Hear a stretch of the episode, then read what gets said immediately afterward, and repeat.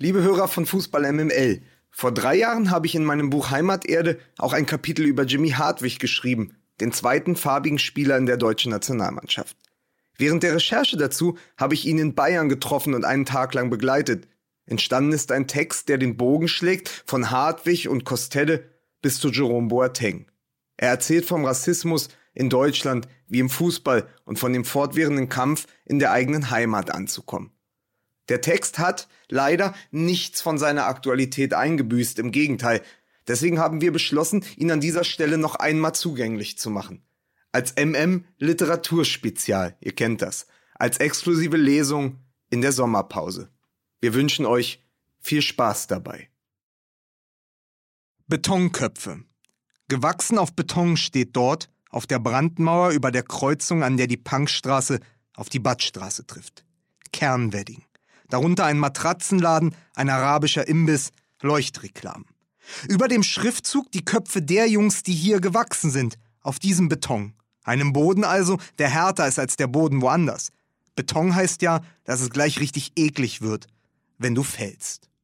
Drei Brüder wurden dort an die Wand gemalt, sie alle haben denselben Vater, sie kommen von hier, ihre Wege haben sich vor Jahren schon getrennt. Sie alle tragen noch immer denselben Nachnamen. Boateng schwarz auf Mauer. Und es ist nun mal so, dass man Boateng gar nicht ohne Beton schreiben kann. Ein paar Meter nur von hier steht der Platz, auf dem die Brüder George und Jerome und Kevin Prince zwischen sechs Holzstreben ihren Toren zur Welt das Spiel gelernt haben. Das Talent in den Füßen, es hat zwei von ihnen zu Stars gemacht. Der Platz Käfig, sagen sie hier, ist ein Ort aus Maschendraht und jenem Beton, auf dem Blumen blühen, die keinen Rasen brauchen. Schon gar keinen künstlichen. Darüber spannt sich ein grüner Himmel aus Nylonseilen, der das Sonnenlicht filtert, weshalb der Platz immer gleich nach Dschungel aussieht. Es ist ein Ort unbarmherzig und ehrlich, der keinen Fehler verzeiht. George, der älteste von ihnen, ist immer noch hier, sitzt an der Ecke am Dönerladen, tauscht breite Gesten mit noch breiteren Freunden. Er ist hier an der Panke, dem Fluss, ein Weltstar. Weddinger Junge, geblieben. George hat früher mal Kampfhunde gezüchtet und ist heute tatsächlich Rapper, einer, der im Takt der Straße wippt, nennt sich BTNG, als hätte er die restlichen Buchstaben im Kampf verloren. Es ist ein löchriger Name, brüchig, Kopf, Stein, Pflaster. Der Wedding ist eben kein Ort für Vokale. Berlin heißt hier ja auch BLN, weil Abkürzungen den schnellsten Weg hier raus versprechen und gleichzeitig vom Stolz erzählen, nicht raus zu müssen. Im Video zu seiner ersten Single Gewachsen auf Beton hetzt der Mann ohne Vokale atemlos durch den Humboldt-Hain, durch das Dickicht der Dealer, mit denen er natürlich per Du ist. Und dann, anderes Szenenbild, harter Schnitt, steht er oben auf dem Dach des Dönerladens vor seinem eigenen Graffiti-Gesicht und presst seinen Refrain in den Weddinger Himmel. Heldengeschichten.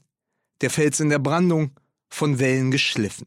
Er war wohl der talentierteste der drei Brüder, so hat es mir sein ehemaliger Trainer einmal erzählt, der ihn in der Jugend von Tennis Borussia Berlin betreuen durfte. Aber da hat dann, so heißt es ja immer, etwas im Kopf gefehlt. George Boateng hat dem deutschen Fußball jedoch zwei der besten Geschichten seiner jüngeren Vergangenheit geschenkt, weil er seine Brüder, die nur halbe sind und noch Kinder waren, einst an die Hand genommen hat, um sie in den Dschungel zu führen. Er hat daraus Zeilen geformt. Ein Bruder rappt er vor der Brandmauer, wird zum Vater für seine Geschwister, Kevin Prinz und Jerome. Ich habe einen Barbier im Wedding an der Brunnenstraße, der ist so alt wie George Boateng. Sie haben früher gemeinsam gespielt, immer im Käfig. Im Laden des Barbiers nun gibt es zwei große Themen. Bärte und Fußball. Während oben in der Ecke der Fernseher türkischen Pop in den Raum spuckt in einer Lautstärke, als müssten die Hochglanz-Chansonniers gegen den deutsch-grauen Alltag ansingen, werden die Spiele des Wochenendes verhandelt. Wettquoten, Fehlpässe. Einmal saß ich dort, am Tag nach einer Champions League-Nacht und der Barbier erzählte mir, wie er und George, die Großen also, den Kleinen die Tricks beigebracht haben. Mit der Hacke hinter dem Standbein, Übersteiger. Zirkusnummern, die verhindern, dass du im Käfig dieser Manege der Angeber am Ende der Clown bist. Am Abend zuvor hatten er und die anderen, George war wohl auch da, dem Kevin, dem Prinzen, dabei zugesehen, wie er mit dem AC Mailand gegen den FC Barcelona spielte. Da läuft plötzlich einer von uns, sagt der Barbier, neben Messi. Und sie spielen die Hymne und der Kommentator sagt seinen Namen. Boateng. Gänsehaut, sagte der Barbier. Ich schwöre es dir. Und dann erzählte er von diesem Tor, das wir alle gesehen hatten. Aber weil so ein Barbier ein Jungsladen ist und der gute Move hier den guten Ton ersetzt, tanzte er dieses Tor in seinen Salon. Und die anderen nickten dazu. Schwarzbärtige Zustimmung. Ja, so war das. Anerkennung und Erinnerungsschwelgen. Wenn die Männer im Barbier im Wedding von einem von hier erzählen, der plötzlich einer von dort ist, aus dem Fernsehen, dann schwingt ja auch immer die verpasste Chance mit. Der Zweikampf mit dem Konjunktiv. Das da im Fernsehen hätten schließlich bisschen mehr Glück, bisschen weniger Verletzung auch sie selbst sein können. Gewachsen auf Beton. Der Kevin machte, so der Tanz des Barbiers, dieses unfassbare Ding mit der Hacke. Nahm den Ball im vollen Lauf an, um ihn sofort ansatzlos durch die Beine des Gegners zu spielen, was ja, egal ob Champions League oder Käfig, immer gleich die größte Demütigung ist. Dann schoss er ihn hinein ins katalanische Herz und schlug sich auf seines. Die Jungs auf der Couch haben sich danach die Wiederholung angeschaut. Immer und immer wieder. Waren, das kann man so sagen, aus dem Häuschen. Gibt es auch auf YouTube, sagt einer, schau nach. Und wieder nickten sie. Das, sagte der Barbier, hat er von uns gelernt. Tausendmal geübt, ich schwöre es dir. Und plötzlich zeigte der Prinz der Welt, was der Wedding kann. Und der Wedding war von Mailand, war vom Flutlicht Europas nur noch ein Hackentrick weit entfernt. Es war ihre beste Geschichte. Dann war der Tanz vorüber und es ging wieder um Bärte. Stolz und Respekt, das sind die Einheiten, in denen im Wedding die Zuneigung gemessen wird. Vor George haben die Jungs beim Barbier auf der Straße Respekt. Den Kevin bewundern die Jüngeren, wegen der Zauberhacke und seinen Frisuren. Richtig stolz aber sind sie auf Jerome. Er ist die größte Erfolgsgeschichte, einer von ihnen, der ganz in echt das Trikot der Nationalmannschaft trägt, kein nachgemachtes vom Wochenmarkt am Leopoldplatz. Da macht es auch nichts, dass er eigentlich im gutbürgerlichen Wilmersdorf aufgewachsen ist. Den Fußball, den hat er ja von hier. Und es ist nun mal so, dass die Geschichte dieser drei Brüder auch gleich von den Möglichkeiten und Unmöglichkeiten des Aufstiegs erzählt, von den verschiedenen Chancen, die man hat, wenn das Leben auf Beton beginnt. Zwischen den Häuserschluchten. Wenn die Leute dahin kommen, wo wir aufgewachsen sind, hat Kevin Prinz einmal gesagt, werden sie sehen, entweder du wirst Gangster oder Drogendealer oder eben Fußballspieler. George Boateng saß irgendwann im Gefängnis. Er hat sich am Leben durchaus die Zähne ausgebissen, davon handelt nun seine Musik. Er ist ein Außenseiter geblieben, einer, dem die Straße anhaftet. Kevin Prinz hingegen hat es bis in die Champions League geschafft und sein Talent doch verschleudert. Er hatte ja alles, um der Posterboy eines neuen Deutschlands zu werden. Er aber zu viel Hitze im Kopf wurde eher dessen Antithese. Es gibt da diese Geschichte, dass er als Kind den Ball mit Gummistiefeln besser beherrschen konnte als andere Kinder mit den Händen, mit der Hacke hinter dem Rücken über den Kopf. Den Okocha nennen sie das hier. Ganz easy. Ich schwöre es dir. Es gibt da dieses Tor gegen Barcelona. Unfassbare Szenen. Bleiben aber wird von Boateng das Foul, mit dem er Michael Ballacks Karriere beim DFB beendete. So richtig hat das mit ihm und Deutschland am Ende deshalb nicht geklappt weshalb er schließlich immer wütend, immer missverstand, das Trikot mit dem Adler gegen das der Heimat seines Vaters tauschte, um 2010 in Südafrika das ghanaische Team als Kapitän aufs Feld zu führen. Plötzlich Anführer und Hoffnung eines Landes, das er zuvor nie besucht hatte, das ihm im Grunde fremd war. Und doch näher als eine Heimat, die ihn nicht verstehen wollte. Kevin Prince Boateng beherrscht fünf Sprachen. Er durfte vor der UNO über Rassismus sprechen, ein Botschafter seines Sports und seiner Hautfarbe auch, seit er in Italien einen Spielabbruch organisierte, weil es von den Rängen unaufhörlich Negerschmähungen geregnet hatte. In Deutschland blieb das Stigma. Das hat er mit seinem Bruder George gemeint, das Ghetto, die Straße, das wirst du nicht los. Er war dann doch zu böse für ein gutes Ende, zu sehr Wedding, zu viel Beton. Jerome aber, der jüngste Bruder, der stillste wohl auch, ist im Juli 2014 Weltmeister geworden. Mit Deutschland. Die Heldengeschichte aus dem Wedding. Mehr als Weltmeister geht schließlich nicht. So ein Hackentrick ist immer nur die Schönheit des Moments, vergänglich. Weltmeister, aber bist du für immer. Seitdem ist Jerome Boateng neben Mesut Özil und Sami Khedira das Gesicht eines anderen Deutschlands. Eines Deutschlands, das der Manager Michael Ballacks einmal als tänzelnd schwul beschrieben und damit eine seltsame Urangst vor dem Fremden offenbart hatte. Eine Stimme aus einer anderen Zeit. Es hat ja tatsächlich gedauert, bis der gesellschaftliche Wandel, die Alltagsbilder also aus den Straßen im Berliner Wedding, in Duisburg-Marxloh oder in Böblingen auch in der Nationalmannschaft ankommen durften. Anders als etwa in Frankreich oder Holland, wo dunkelhäutige Spieler oder jene aus dem Maghreb seit Jahren schon zur Aufstellung gehören. 1998, als die Franzosen Weltmeister wurden, köpfte sie ein Junge aus La Castellane, einem Vorort von Marseille, zum Sieg gegen Brasilien. Ein Junge, aufgewachsen in einem Viertel, das tatsächlich nur zwei Karrieren zulässt. Dealer oder Fußballer. Die Pille entweder in der Hand oder am Fuß. Ein Junge, dessen Eltern aus Algerien stammen, Wurzeln in einem anderen Land. Sinedin Sidan.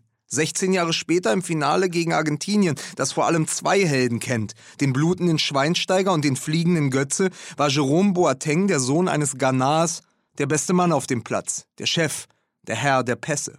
Am Ende trug er die goldene Medaille über dem Adler auf der Brust, glänzend im Schweiß der Nacht. Ich war damals in Rio und habe erlebt, wie sehr die Brasilianer diesen Boateng das ganze Turnier über verehrten, weil er sie an die ganz Großen erinnerte. Die Hühnen ganz hinten, an Julio César, an Juan, schwarze Jungs aus den Favelas. Und nun war da der Junge aus Deutschland, von dem sie nicht viel mehr kannten als seine Herkunft, die Heimat seines Spiels. Der Wedding aus brasilianischer Sicht war das die Favela Berlins und Jerome Boateng auch dort einer von ihnen. In Deutschland wurde seine Leistung eher beiläufig zur Kenntnis genommen. Absolute Normalität. Und das ist vielleicht auch eine Geschichte dieses Finales, die gute Nachricht. Ein dunkelhäutiger Held, das war im Grunde keine Schlagzeile mehr wert. Über Boateng, seine Herkunft und Hautfarbe musste man eigentlich nicht mehr reden. Dachte man. Bis im Sommer 2016, zwei Jahre später, die Frankfurter Allgemeine Sonntagszeitung jenen Satz des AfD-Politikers Alexander Gauland veröffentlichte, der, kaum ausgesprochen, ein Eigenleben entwickelte, durch das Land fuhr. Die Leute, hatte Gauland über Boateng gesagt, finden ihn als Fußballspieler gut, aber sie wollen einen Boateng nicht als Nachbarn haben. Später versuchte er, sich bei Anne Will noch zu retten, weil er doch gar nicht gewusst habe, dass Boateng farbig sei. Zu diesem Zeitpunkt allerdings wusste man ja längst, welche Farbe die Gedanken Alexander Gaulands haben. Und ohnehin war dieser Satz da bereits einmal durch die Gegenwart gerauscht, einmal durch das Internet gezogen worden. Auf Twitter entstand der trotzige Hashtag Boatengs Nachbar. Gauland, der alte Mann in Tweet, verhöhnt mit jedem neuen Tweet. Eine Berliner Boulevardzeitung veröffentlichte kurz darauf ein Klingeltableau, auf dem die Namen all derer standen, die gern neben Boateng wohnen würden. Sportler, Schauspieler, Politiker. Für Boateng zu sein, wurde zum Statement gegen die AfD und den neuen Rassismus. Und aus Jerome Boateng, dem Weltmeister aus dem Wedding, war in wenigen Tagen eine politische Figur geworden. Das allein hätte ja gereicht. Dann aber kam zur Politik noch der Sport hinzu. Dann begann die Europameisterschaft in Frankreich und Boateng turnte im ersten Spiel gegen die Ukraine einen unmöglichen Ball von der Linie. Ein Akrobat im Flug, ein Kunstwerk in die Nacht von Lille getanzt. Danach lag er in den Maschen und wieder jubelte das Netz. War doch diese Einlage nur ein weiterer Beweis dafür, wie sehr dieses Deutschland einen wie Boateng brauchte. Der gute Nachbar hatte ein Bild erschaffen, das nun neben dem Gaulandsatz im Internet hing. Im Halbfinale schließlich verletzte er sich und auch deshalb gab es kein neues Sommermärchen für die deutsche Nationalmannschaft. Sein Sommer aber begann danach erst so richtig. Im August wurde er ins Kanzleramt eingeladen für ein Interview mit Angela Merkel. Sie stellte die Fragen und nannte ihn dann Jeromi. Was jedoch auch nicht weiter schlimm war, so ein Name aus Ghana, aus dem Wedding, das ist eben immer noch Neuland. Und Anfang September schließlich wurde Boateng vom regierenden Bürgermeister Michael Müller in Berlin der Moses Mendelssohn-Preis verliehen. Für besonderes soziales Engagement. Es waren Wochen, in denen Boateng den Eindruck erweckte, er könne bei Bedarf auch über Wasser gehen. Alexander Gauland daheim auf seinem Potsdamer Seegrundstück dürfte dies mit Sorge zur Kenntnis genommen haben. Und schließlich, am Ende dieses Sommers, nach dem Abschied von Bastian Schweinsteiger, stand die Frage im Raum, ob dieser Boateng, Symbol und Sympathieträger, nicht auch gleich der neue Kapitän der Nationalelf werden sollte. Auch das, dieses Amt, ein Statement. Er wurde es dann nicht weil hinter ihm noch Manuel Neuer steht, der Deutschen wirklich liebster Nachbar. Aber es war eine großartige Geschichte, dass überhaupt darüber gesprochen wurde. Denn Jerome Boateng wäre der erste farbige Kapitän der Nationalmannschaft gewesen. Uns Jeromi, ein Kaiser aus Ghana. Es ist jedoch noch gar nicht so lange her, da wäre genau das undenkbar gewesen. Da war der Schwarze im weißen Trikot noch exotische Ausnahme, nicht gefeiert, eher geduldet. Kritisch beäugt durch die noch sehr dicken Flaschenbodengläser eines Deutschtums, das eher Augen für die Gegenwart hatte als Träume für die Zukunft. Der Krieg war kalt und Helmut Kohl gerade Kanzler geworden. Und die Männer, denen die deutschen Herzen gehörten, hießen tatsächlich noch Kalle oder Jürgen oder Lothar. Vornamen wie Schnauzbärte, Spitznamen wie die Frisuren und die Taktik. Vorne kurz, hinten lang. Was machte einer zu jener Zeit, der Hautfarbe und Haarpracht des Vaters, aber die Sprache der Mutter geerbt hatte, der zum Namen des Großvaters stolz seinen Afro trug, einer also, der kaum zu vereinbaren war mit diesen 80er Jahren, diesem Saumagenjahrzehnt? Ich möchte genau das herausfinden und deshalb fahre ich an einem Tag im Frühjahr vom Bahnhof Gesundbrunnen aus nach Bayern.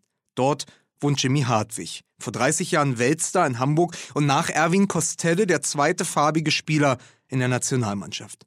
Gewachsen auf einem ganz anderen Beton im Gastarbeiterviertel von Offenbach. Auch das ein hartes Pflaster, Kopfbälle auf Steinplätzen. Um zu Jimmy Hartwig zu gelangen, muss ich über die Dörfer. Sie klingen wie die Wahlkampfstationen Edmund Stoibers, als er noch große Politik machen wollte. Oder wie die Trainerstationen Klaus Augenthalers, nachdem ihn der große Sport bereits verlassen hatte. Unter Pfaffenhofen, Geisenbrunn, Neugilching. Was ja nicht einfach nur Bayern ist, sondern so sehr Bayern, dass es gleich Oberbayern heißt. Das hier ist Festzeltdeutschland, Überlanddeutschland. Vergisst man ja von Berlin aus immer, dass es das auch noch gibt. Zweigleisige Bahnhöfe, eingleisige Ansichten. Am Bahndamm die Lächelgesichter und Dürndl-Erotik der CSU-Plakate.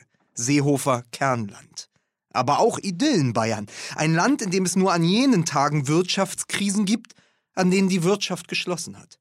Irgendwann hält die Bahn und es geht mit dem Bus weiter und wir merken uns, Provinzwahrheit, je langsamer das Verkehrsmittel, umso näher das Ziel. Dieses Land hat auch ein ganz anderes Licht. Ein Leuchten über schwungvollen Brezeln, über geschmückten Türen. Nächster Halt Etterschlag am Anger. Das gibt es sicher auch als Süßspeise. Draußen also Speisekartendörfer, der Himmel leuchtend im Freistaatmuster, strahlend weiß und blau. Und drinnen im Bus laufen die kommenden Stationen über einen Bildschirm, laufen dort auch ein Spruchband darunter, die Eilmeldungen aus den Agenturen. Drei weitere Festnahmen in Brüssel, mehrere hundert Flüchtlinge verlassen das Lager in Idomeni. Es sind hier mitten in Bayern auf dem Land erst einmal Nachrichten aus einer ganz anderen Welt, weit weg bis der Bus hält, Inning am Ammersee und dort Jimmy Hartwig steht. Da rückt mit einem Mal alles zusammen, ist es ganz nah. Idomeni am Ammersee. Jimmy Hartwig trainiert hier in dieser Kleinstadt eine Flüchtlingsmannschaft und empfängt mich in Deutschland-Trikot und Deutschland-Trainingsanzug. Er durfte ja nur zwei Länderspiele bestreiten, wegen Rassismus, sagt er. Das nagt bis heute an ihm. Deshalb hat Jimmy Hartwig sein ganzes Leben zu einem Länderspiel gemacht. Ich habe ihn vor einigen Jahren in Leipzig kennengelernt, als er am damaligen Zentraltheater den Wojzeck gab. Regie führte damals Thomas Thieme, der als Schauspieler schon Helmut Kohl und in das Leben der anderen DDR-Kulturminister war. 2002 konnte er Hartwig, den es nach dem Ende seiner aktiven Karriere bald ins Fernsehen gezogen hatte, wo er im DSF ein paar Fußballshows wegmoderierte, für seine Inszenierung von Brechts Baal in Weimar gewinnen. Seitdem steht er auf der Bühne, spielt große Stoffe, spielt bis zur Erschöpfung und dann darüber hinaus. Damals traf ich einen Mann im Schweiß seiner nächsten Neuerfindung. Hartwig hatte gerade erst den Krebs besiegt und war, um seine Krankenhausrechnung bezahlen zu können, in den RTL-Dschungel gegangen. Also erst dem Tod und dann der Hölle ziemlich nahe gekommen. Beides hatte Spuren hinterlassen. Nun also Büchner, die Ohnmacht des Idioten. Und Hartwig kam direkt von der Bühne die schweren Stiefel noch an den Füßen, der Ballast des Soldaten, das weiße Hemd durchsichtig von der Anstrengung. Er tropfte auf die Kacheln der Kantine. Dann begann er zu erzählen. Er wollte es damals allen beweisen, den Kritikern vor allem, den Theatermenschen und Intellektuellen, die nicht glauben wollten, dass ein Fußballer das kann, dort auf der Bühne das Spiel mit Anstand über die Zeit bringen. Es gab in jenen Tagen im Grunde nur zwei Männer, die an Jimmy Hartwig glaubten. Thomas Thieme und Jimmy Hartwig. Er hat die Kräfte eines Stieres und die Seele eines kleinen Jungen, sagte Thomas Thieme. Ich spiele um mein Leben, sagte Jimmy Hartwig. Viel eher aber spielte er auch dort in Leipzig im Hemd und in den Stiefeln des Wojcek gegen all die Zweifel und Zweifler an, die ihn schon sein ganzes Leben begleiteten und die er überall und jederzeit in seinem Rücken vermutete, die Heckenschützen seiner Biografie. Er bekam für den Wojcek schließlich gute Kritiken, das war ihm wichtig. Er nimmt das persönlich, trägt kein Schutzschild. Jimmy Hartwig ist verletzlich geblieben. Auf der Bühne, auf dem Platz, weil er dort immer seine eigene Geschichte aufführt. Dieses Leben, das er erst einmal bezwingen musste, ein kleiner Junge im Kampf mit einem wütenden Stier. Ein deutsches Leben, hatte die thüringische Allgemeine das einmal genannt. Ein Leben, in dem sich tatsächlich unsere Geschichte spielt, unsere Vorurteile und Abneigung. Eine Kindheit, in der er erst einmal nichts zu suchen hatte, nicht dazugehören durfte, in der er sich rechtfertigen musste dafür, dass er da ist, dass es ihn überhaupt gibt. Es ist das Motiv, das sich durch all seine Erzählungen und Aufführungen zieht nicht mitmachen dürfen. Randfigur. Vollidiot. Und jeder Tag begann mit einer Ohrfeige. Hartwig läuft nun durch die Gassen von Inning, immer noch ein Mann wie ein Zweikampf, ein gewaltiger Typ, der aber mit einem freundlichen Gruß beiläufig über den Zaun geworfen jedes Grobe beiseite wischt. Jimmy Hartwig umarmt mit seiner Stimme, da hilft ihm der Dialekt, dieses Bembelhessische, Ebbelwoi-Deutsche, das immer so harmlos humpelnd daherkommt. Das hat er nie abgelegt, er trägt die Heimat im Zwerchfell. Das Blechbüchsenviertel in Ovebach. Kirchenallee, sagt er, da wussten die Leute immer gleich, woher du kommst, wussten, was du für einer bist. Der Stempel im Gesicht. Er ist dort als Sohn einer Deutschen und eines schwarzen GI zur Welt gekommen. 5. Oktober 1954. Drei Monate nachdem Deutschland in Bern zum ersten Mal Weltmeister geworden war, Rahn aus dem Hintergrund geschossen hatte. Hineingeboren also in ein Land, das im Angesicht seiner neuen Wunder im Fußball und in der Wirtschaft auch ein neues Selbstvertrauen entwickelte, zu sich selbst zu finden schien. Fritz Walter und Ludwig Erhard waren die Väter, Zigarre und Pokal die Insignien einer neuen Zeit. Und bei Jimmy Hartwig daheim saß der Großvater und konnte das alles nicht glauben. Saß dort und trauerte dem Führer hinterher. Er hatte den Hass hinübergerettet in ein neues Jahrzehnt einen braunen Höllenhund, den er im Stechschritt Gassi führte und, wann immer er konnte, von der Leine ließ, auf seinen Enkel hetzte. Der Großvater, sagt Hartwig, war ein richtiger Nazi, mit Parteiabzeichen, bei der Wehrmacht, Marine, die Dönitz-Abteilung. Ich habe ja die Hakenkreuze gesehen in seinem Zimmer, die Orden, den Stolz. Sie lebten damals er, die Mutter und der Großvater auf engstem Raum. Dort war es unmöglich zu entkommen. Jeden Morgen musste Jimmy Hartwig antreten zur Pflichtohrfeige. Ein schallender Appell zur Erinnerung daran, nichts wert zu sein, ein Niemand nur. Der Großvater schlug ihm ins Gesicht, bis ihm das Blut über die Oberlippe lief. Geh weg, sagte der alte Mann, du Bastard, du gehörst hier nicht her. Hartwig spricht nicht über den Großvater, aber wenn er es doch tut, wird die Stimme brüchig, leiser, ungewohnt fast, weil aus dem Mann ein Kind wird. Meine größte Herausforderung war es, sagt er nun, gegen meinen Großvater zu bestehen. Ein ungleicher Kampf, die erste Ungerechtigkeit. Jede Ohrfeige auch ein Frontalzusammenstoß mit der deutschen Geschichte, 14 Jahre nach dem Ende des Krieges. Das ist, sagt er, natürlich auch mein Deutschland gewesen, mit einem Großvater, der immer dachte, der Adolf kommt da vorn gleich wieder um die Ecke. Er selbst, der Jimmy, dieses Kind eines Schwarzen, braune Haut, krauses Haar, muss deshalb auch die denkbar größte Beleidigung für den Großvater gewesen sein – ein fünfjähriger Mulatte statt eines tausendjährigen Reiches. Und draußen auf der Straße saßen ähnliche alte Männer, Kriegsheimkehrer wie der Großvater, Veteranen des eigenen Irrsinns, die großdeutschen Zerrbilder noch sauber in der Brieftasche, Philatelisten des einstigen Größenwahns. Die Nachbarn, sagt Jimmy Hartwig, standen da, auf dem Gehsteig vor dem kleinen Lebensmittelladen und kultivierten Blicke voller Abscheu züchten die Worte, die sie einst mit Inbrunst in jeden Himmel zwischen Nürnberg und Berlin gebrüllt hatten. Frühe Greise, die auf Bänken saßen und auf den Zeitläuften kauten, sie ausspuckten, wie sie auch ihren Kautabak ausspuckten, als braune Soße, die sich schließlich im Rinnstein sammelte. Bei Adolf sagten sie, hätte es das nicht gegeben, dass hier ein Neger bei uns rumläuft. Und auf dem Schotter der Bolzplätze riefen die Kinder, die mit den Jacken und Schuhen der Väter auch deren Gedankengut angezogen hatten, mit jener Gehässigkeit, die nur Kinder beherrschen, Negerschwein. Die Verachtung, sie war der Chor, der Begleittext seiner Kindheit. Dazu kam das Gefühl, nicht gut genug, nicht einmal ausreichend zu sein. In der Schule kam er nicht mit, war zu langsam, hinkte hinterher. Die Lehrer hielten ihn für einen ausgemachten Schwachkopf. der dumme Bimbo, und schickten ihn auf eine Sonderschule. Auf dem Platz aber, der Asche des Viertels, war er schneller als die meisten, und er kämpfte härter als der Rest. Ich war, sagt er, ein richtiges Gossenkind, einer von der Straße. Es ist die gute alte Geschichte vom Fußball als Chance, als Lebensretter wohl auch. Meine Vergangenheit, sagt er, hilft mir heute. Jimmy Hartwig ist mittlerweile Integrationsbotschafter des DFB. Er fährt durch Deutschland, spricht an Schulen, ist ständig unterwegs. Im Gepäck die Geschichten vom Großvater und die vom Negerschwein. Ich erzähle den Kindern dann immer, sagt er, dass ich mich in meinem eigenen Land integrieren musste. Das ist doch schon mal eine Hausnummer. Du bist hier geboren und musst dich trotzdem rechtfertigen. Für deine Hautfarbe, deine Herkunft. Dabei war er doch einer von um die Ecke. Der Jimmy aus der Kirchenallee. Deshalb, sagt Jimmy Hartwig, biete ich mich doch an für diese Integrationssachen. Deshalb hat er auch gleich zugesagt, als sie ihn hier im Dorf gefragt haben, ob er das machen will, mit den Flüchtlingen Fußball spielen.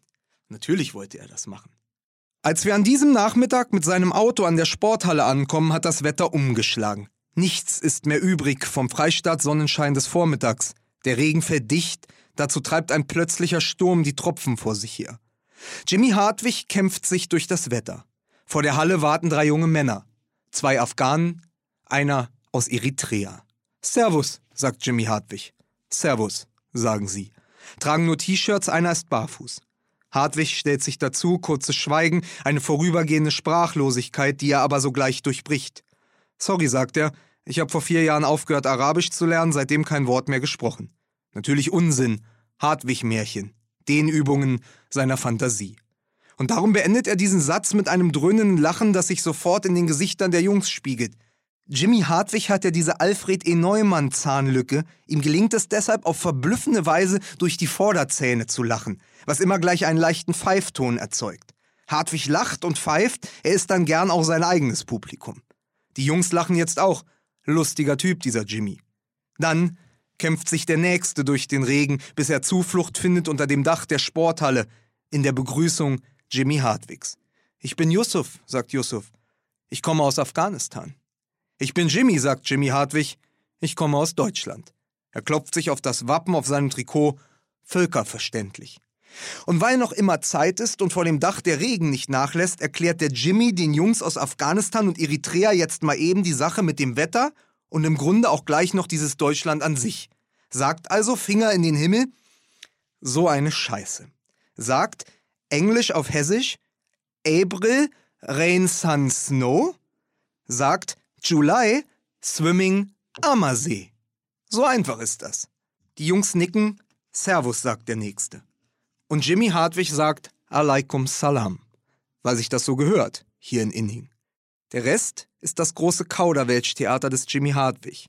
Der, obwohl er kaum Englisch spricht und sowieso kein Arabisch und als Hesse kaum Deutsch, keinen Übersetzer braucht. Kein Sprachmittler, er macht das aus dem Bauch heraus. Ein Geschichtenerzähler, der den Zweikampf sucht, den Körperkontakt mit den Jungs, eine Umarmung, ein spielerisches Tänzeln. Jimmy Hartwig gibt jetzt den wankenden Boxer, den angeschossenen Bären. Er spricht mit den Händen, mehr noch aber, er hat ja immerhin zwei Länderspiele, mit den Füßen. Und aus den Gesichtern der jungen Männer, frierend im bayerischen Regen, weicht die Unsicherheit. Es ist 15.30 Uhr Bundesliga-Anstoßzeit, als sie vollzählig sind, endlich in die Halle dürfen. Lachend noch durchnässt, kein Auge trocken. Kurz bevor das Spiel beginnt, versammelt Jimmy Hartwig noch einmal alle in der Mitte der Halle. Kurze, klare Ansprache. Weil ihm zu Ohren gekommen war, dass einige der Jungs den Deutschunterricht am Vortag geschwänzt hatten, wird Jimmy Hartwig für ein paar Sekunden ganz ernst. Er sagt nur zwei Sätze. Hartwig-Sätze, die im Grunde auch die Essenz seines Lebens sein könnten. Die Wahrheit nach 60 Jahren Bundesrepublik. Deutsch ist first, Fußball ist second. Versteht ihr? Understand? Ganz einfach, sie nicken. Verstanden. Dann wirft der Jimmy den Ball in die Mitte und auch sie sprechen mit den Füßen, eine Stunde lang. Jimmy Hartwig steht am Rand, die Arme verschränkt und denkt über den Fußball nach, über die eigene Karriere und was die eigentlich bedeutet für das Deutschland von heute, für die Graffiti-Gesichter der Gegenwart. Er hatte es damals rausgeschafft aus dem Blechbüchsenviertel, raus aus seiner Gosse, ging zu den Offenbacher Kickers und danach auf eine lange Wanderschaft durch den deutschen Fußball. Spielte bei 1860 München, beim VfL Osnabrück in Köln und beim Hamburger SV. Der Weg von ganz unten nach ganz oben. Mit 24 Jahren war er Millionär. Ein Star, der in der Zeitung steht, einer der besten Mittelfeldspieler Europas.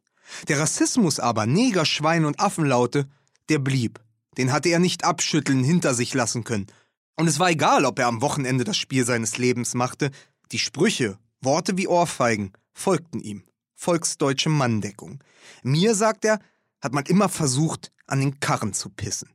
Als er noch das Trikot der Offenbacher Kickers getragen hatte, war ihm von den Rängen des Gegners, besonders in den Derbys mit Eintracht Frankfurt, ein Schlachtruf entgegengeschlagen, den er bis heute nicht vergessen hat. In weichstem Hessisch, was es ja gleich noch härter macht. Zehn Schwule und ein Nigger, die Offenbacher Kigger. Das Echo ist noch heute am Ammersee zu hören, es hallt bis in die Gegenwart. Hass geht ins Ohr, bleibt im Kopf. Es ist eine Erfahrung, die Hartwig mit Erwin Kostelle teilt, dem ersten farbigen Spieler in der Nationalelf, mit dem er in Offenbach noch selbst zusammengespielt hatte. Kostelle, der Vorbild war und doch warnendes Beispiel zugleich, weil der Ruhm nicht schützt, nicht vor den Schmähungen, nicht vor dem Absturz. Kostelle war Mittelstürmer und sollte 1974 der Nachfolger Gerd Müllers werden, die ziemlich großen Fußstapfen des ziemlich kleinen Bombers füllen. Deutschland war gerade Weltmeister geworden im eigenen Land, badete im Fahnenmeer, lachte sich kaputt über die Holländer, lag Franz Beckenbauer zu Füßen. Aus den Schlagzeilen zu Costelles Nominierung durch den DFB lassen sich die ranzigen Ressentiments jener Zeit herauslesen, der alltägliche Rassismus, der in der Verniedlichung lauert. Die Bild titelte damals Prima, Deutschlands schwarze Perle in der Nationalelf. Und das Hamburger Abendblatt schrieb, es war einmal ein kleiner Moor. Zwei Tage vor Heiligabend wurde er bereits beschert und sein Wunsch ging in Erfüllung. Der Moor wurde Nationalspieler. Damals Normalität, zehn kleine Negerlein auf der ersten Seite. Auch Kostede brachte es schließlich auf lediglich drei Länderspiele. Zu groß die Fußstapfen, der Druck auch. Er wurde ersetzt, der Moor, ohne seine Schuldigkeit getan zu haben. Ein Held wurde auch er nie. Ich trug, sagte er einmal einem Journalisten der Zeitung Die Welt, Tag ein, Tag aus, die falsche Hautfarbe. Seine Kindheitserinnerungen sind dabei nahezu deckungsgleich mit den Blechbüchsenerzählungen Hartwigs. Wenn mein Vater zurückkommt, hatte einmal ein Junge zu Kostelle gesagt, dann schießt er dich tot. Und es schien ihm Zeit seines Lebens so, als müsste er sich im Strafraum auch gleich noch den Attacken der ehemaligen Lanzer und Kriegsheimkehrer erwehren. Später verlor er sein Geld, wie Jimmy Hartwig auch, an die eigene Naivität investierte in Bauherrenmodelle, vertraute den falschen Menschen, ging pleite. Irgendwann ein gebrochener Mann im Abseits der Geschichte. Heute lebt er in der Nähe von Münster. Bescheiden, sagt Costelle. Verarmt, sagt Jimmy Hartwig. Einmal hatten die beiden noch Kontakt. Da hat er mich gefragt, sagt Jimmy Hartwig, ob ich ihm Geld leihen kann. Zehntausend Euro. Doch das ging nicht. Erwin, habe ich da gesagt, ich kann dir alles geben, aber Geld leihe ich niemandem. Er hat das ja selbst alles erlebt. Aufstieg und Fall immer wieder und ist keiner, der liegen bleibt, sich leicht geschlagen gibt. Jimmy Hartwig zelebriert das Comeback. Ich bin ein Kämpfer, sagt er. Ich bin immer Selbstdarsteller. Seine Auftritte erzählen davon. Wenn Jimmy Hartwig in die Öffentlichkeit geht, findet er statt. Er ist dann groß und laut, sagt seine Zeilen auf, die Strophen seines Lebens, immer wieder. Stille, sagt Hartwig, ist Zumutung. In der Stille kommt er sich selbst zu nah. Er, der defensive Mittelfeldspieler, geht deshalb bei Anlässen auf Empfängen in der Gegenwart von Journalisten und Prominenten immer sofort in die Offensive. Das ist der Raum, den er heute beherrscht. Dort ist er weniger verletzlich. Dort hat er genug Abstand zu sich selbst. Dort kann er auch von seinen Niederlagen erzählen. Das Eingeständnis der eigenen Schwäche, es entwaffnet sein Gegenüber. Zweimal, erzählt er dann, standen meine Vereine im Europapokalfinale. Zweimal war ich nicht dabei. Es ist seine Parabel für das Leben nach dem Fußball. Ein Leben, sagt er immer zwischen Triumph und eine auf die Schnauze. Er war also Millionär, dann war er pleite. Und dann kam die Krankheit. Jimmy hat Gott damals gesagt, du bist ein richtiger Hurenbock und Säufer. Und wenn du damit nicht aufhörst, nehme ich dir das Leben. So sieht er es bis heute. Den Krebs, er bekam ihn gleich dreimal. Da unten, sagt er, und im Kopf, in den Eiern, und im Gehirn, was ja in den exzessivsten Momenten des Hurenbocks dasselbe gewesen ist. Er hat nicht nur als Schauspieler den Hang zu den großen Gesten, den extremen Stoffen, Tod und Teufel, Himmel und Hölle. In Weimar damals, in Brechts Baal, war er in seinem ersten Stück gleich zwei Figuren. Der Kaufmann Mech und der Neger John. Zwei Männer, Reichtum und Armut, Sieg und Niederlage, Anerkennung und Rassismus wieder ganz nah beieinander, die Schizophrenie seines Lebenslaufes in einem Stück. Seine größte Niederlage, trotz allem, trotz des Geldes, das ging und der Krankheit, die kam, ist bis heute jedoch die Zurückweisung durch den Bundestrainer geblieben. Das habe ich nie verstanden, sagt er und erinnert sich an diese eine Unterhaltung mit Job Derwall im Flugzeug auf einer der beiden Länderspielreisen. Ich glaube, sagte er damals zu seinem Bundestrainer, ich gehöre in die Nationalmannschaft. Derweil sagte nur, Hartwig, bei mir bist du nicht erste Wahl. Es gab keine weitere Begründung, aber die brauchte ich auch nicht, sagt Hartwig. Das war halt ein Bundestrainer, der noch im Krieg geboren wurde. Ich meine, Sepp Herberger hat sich auch nicht vorstellen können, einen dunkelhäutigen Nationalspieler zu haben. Das ist seine Erklärung mit dem Abstand der Jahrzehnte. Für Jimmy Hartwig war dieser Satz Jupp Derwalds damals die nächste Ohrfeige eines alten Mannes. Die Heimat, die ihn nicht wollte. In Deutschland, so klang es natürlich, bist du nur zweite Wahl. Vielleicht ging es um die Qualität, vielleicht passten andere, die blonden Försterbrüder etwa, besser hinein in das Schnauzbart-Team. Vielleicht war er einfach zwei Jahrzehnte zu früh dran.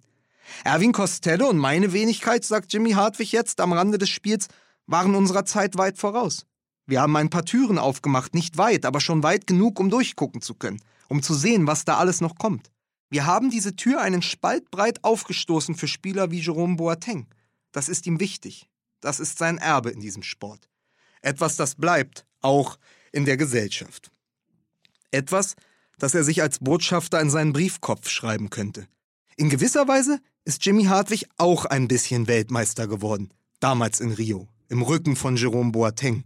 Es hat ihn rückwirkend legitimiert. Und deshalb gibt es jetzt von Jimmy Hartwig auch noch ein paar echte Integrationssätze, Botschaftersätze, die er allgemein spricht, die aber bis in den Wedding zu hören sind. Eine deutsche Mannschaft mit zwei Polen, einem mit ghanaischem Vater, einem mit türkischen Eltern, sagt er. In den 80ern war das doch unvorstellbar. Und der Kedira, der ist Tunesier. Überleg mal. Heute ist das normal. Aber, sagt er, es geht doch auch gar nicht anders. Wer jetzt noch meint, er könne nur mit den Deutschen von früher spielen, Männern mit blonden Haaren, blauen Augen, das ganze Aria-Ballett, der soll nach Sibirien fahren. Oder in die Ukraine. Ende der Durchsage, Ende des Spiels. Die Jungs verschwinden in der Kabine, Hartwig wartet davor. Er ist heute eingeladen, zum ersten Mal überhaupt in die Container, die oberhalb der Sporthalle vor saftig grünen Auen stehen. Eingeladen in das Zuhause der Jungs. Es soll Tee geben und Kuchen, wir laufen gemeinsam die sanfte Anhöhe hinauf, eine seltsame, verschwitzte Karawane. Jimmy Hartwig humpelt ein wenig das Knie. Zwischen den Containern wird er tatsächlich begrüßt wie ein Diplomat. Zu Besuch im Dorf der Hoffnungsvollen. Er tritt durch eine der Türen, Frauen mit Kopftüchern dahinter. Schwestern wohl, Nachbarinnen, sie sind gemeinsam aus Afghanistan gekommen, haben Teile der Familie zurückgelassen, sind deshalb jetzt füreinander da. Guten Abend, Servus, Schuhe ausziehen bitte, was möchten Sie trinken? Gin Tonic, sagt Jimmy Hartwig. Lacht natürlich. Blödsinn, es gibt Tee, wie versprochen. Und wieder weiß erst niemand, was er sagen soll, bis Jimmy Hartwig einfach sagt, was ihm so einfällt. Also erzählt er vom Hönes, alter Spezi. Uli der Depp, schöne Grüße.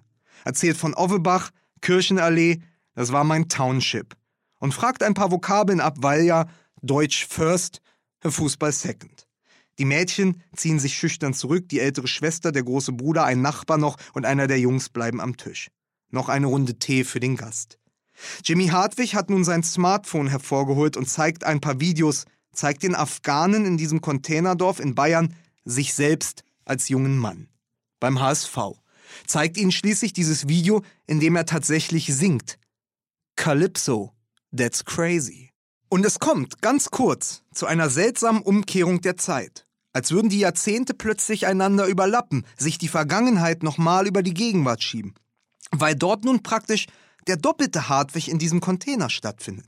Einer, der am Tisch sitzt und mit den jungen Afghanen Tee trinkt und einer, der in die 80er Jahre hinein singt. Es ist ja so, dass es in den Erzählungen Jimmy Hartwigs gleich mehrere Deutschlands gibt.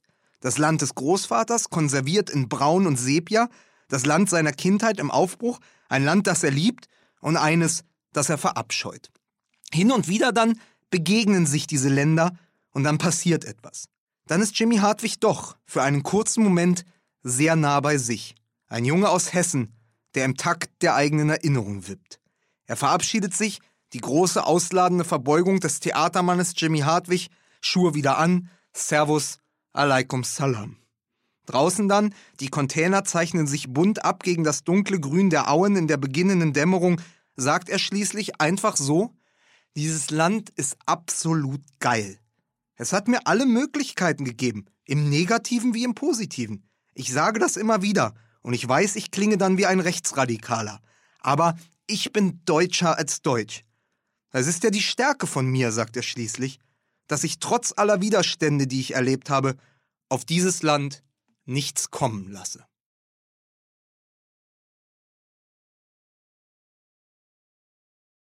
Das war Betonköpfe, das zweite Kapitel aus meinem Buch Heimaterde. Ich hoffe, es hat euch gefallen. Das Buch ist im November 2019 noch einmal als Taschenbuch im Aufbauverlag erschienen und im Handel erhältlich. Weitere Texte gibt es mit der Zeitlupe ab August wieder alle zwei Wochen donnerstags frei Haus. In der kommenden Woche dann gibt es aber uns wieder als reguläre Folge, weil nach der Saison nun mal vor der Saison ist. Bis dahin habt noch eine schöne Woche und seid süß zueinander.